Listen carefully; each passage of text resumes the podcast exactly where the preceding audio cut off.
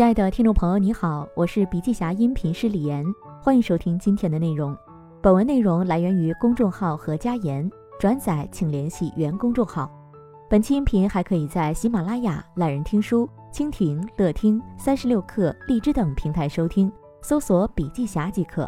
你也可以关注我们的微信公众号“笔记侠”，查看更多内容。世上的牛人分为两种。一种是天才型，一种是进化型。天才型的牛人，他的核心优势很早就已经具备了，只是等待合适的时机发挥出来。进化型的牛人一开始并不具备核心优势，是通过不断的学习、不断的试验、不断的犯错，然后才获得优势，脱颖而出。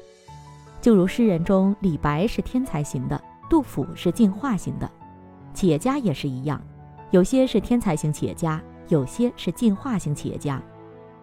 作为普通人，我们往往会认为那些很厉害的企业家都是天赋异禀，具有我们常人无法企及的能力，才能把企业做得那么强大。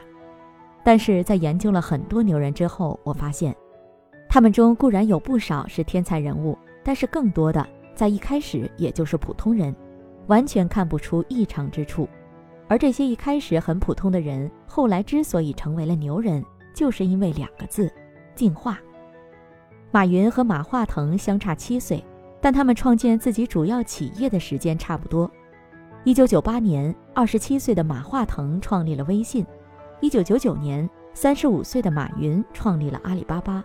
从年纪上来看，七零后的马化腾似乎比六零后的马云更加少年得志。但不同的是，马云很早就认定了电子商务是未来发展趋势。而马化腾则经历过多次折腾，在很偶然的情况下才做了 OICQ，也就是后来的 QQ。马云创建阿里巴巴，并招来了十八个员工，这十八个人后来被称为“十八罗汉”。马云是绝对的统帅，而腾讯的建立更像是一群不甘寂寞的年轻人合伙捣鼓一件事儿。创始人有五位之多，除马化腾以外的其他四人后来被称为四大天王。马云很早就吸引了蔡崇信这样的牛人加入。那时，阿里巴巴除了马云的一张嘴之外一无所有。马化腾则要等到公司成立六年之后，才挖来了刘炽平。那时，腾讯都已经上市。马云具有非常强大的忽悠能力。当阿里巴巴还是一张画在纸上的饼时，他就能拿到软银的大笔投资，不管是对投资人、公众还是各国政要。马云都能滔滔不绝，把对方砍晕。马化腾则害羞内向，不善与人打交道。当 QQ 已经有了百万用户时，他们还焦头烂额地为资金发愁，甚至多次想把公司卖掉，都没有人愿意接手。在腾讯发展早期，马化腾从来都不和媒体打交道，他和同事出去跑业务，总被认为是同事的跟班。马云一开始就知道自己在创建一家伟大的企业。他把公司的目标设定为至少活一百零二年，经历三个世纪。公司成立第二年，马云就操办起西湖论剑，俨然成为国内互联网界的武林盟主。其领袖气质一开始就彰显无余。马化腾则从来没想到自己会创建一个大企业。他创建的最初规划是，第三年公司扩张到十八个员工。他的同学、老师。没有一个人认为羞涩文静的马化腾会成为企业家。从上面对比，我们可以看到，马云和马化腾两种截然不同的风格都取得了巨大的成功。对于我们普通人来说，马云没法学，马化腾可以学。学习马云，最后的结果是零和一的区别，要么会了，要么不会，没有中间地带。要达到一，主要靠开悟，而不是苦学。学习马化腾，最后的结果是从一到十的程度区别，虽然未必能达到马化腾的十分，但是只要肯学，从一分进化到三五分还是可以的。我们绝大多数人都是普通人，没有天赋，只能靠不断进化才能取得成功。如果够努力，甚至可以追上或超越那些天才。自然界的进化是无意识的，基因突变造成性状差异。遗传让这些差异得以传承，自然选择让适者生存，不适者淘汰。这一切既不是谁在主动安排，也没有目的和方向。但人类的优势在于，我们可以主动进化，并且选择进化的节奏和方向。我把主动进化分为三个层次：认知、创造、积累。第一层次，认知层，从僵固型思维升级为成长型思维。很多人看到那些成功的企业家，觉得他们太厉害了，自己一辈子也赶不上。其实，天才并非遥不可及，只要我们在不断进化，就能越来越接近他们。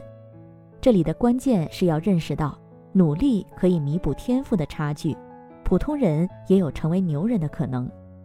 美国著名心理学家和教育家卡罗尔·德威克有一本超级畅销书，中文译作《遇见成长的自己》。